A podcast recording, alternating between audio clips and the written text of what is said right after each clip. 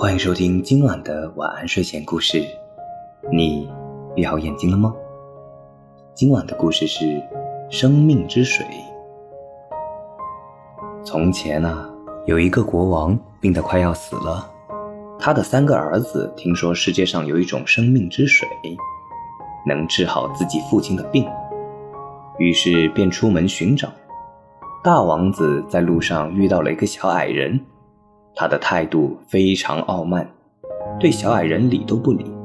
小矮人一气之下念了一个咒语，把大王子困在了一个山谷里。随后而来的二王子也遭遇到了同样的命运。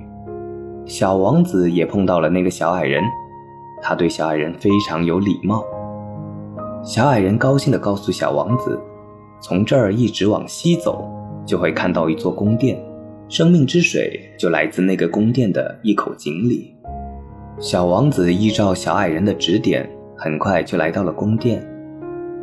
美丽的公主看到了英俊的小王子，一下子就爱上了他，并帮他取了生命之水。临别时，公主要小王子一年后再回来，她将在那时和他举行婚礼。小王子在回家的路上又遇到了小矮人。当知道哥哥们被小矮人困在山谷里时，他百般请求，小矮人才解开了咒语。小王子便同哥哥们一起往回赶。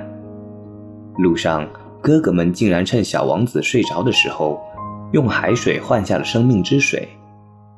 三兄弟回到宫里，父亲以为小王子拿了假的生命之水害自己，就把他赶出了王宫。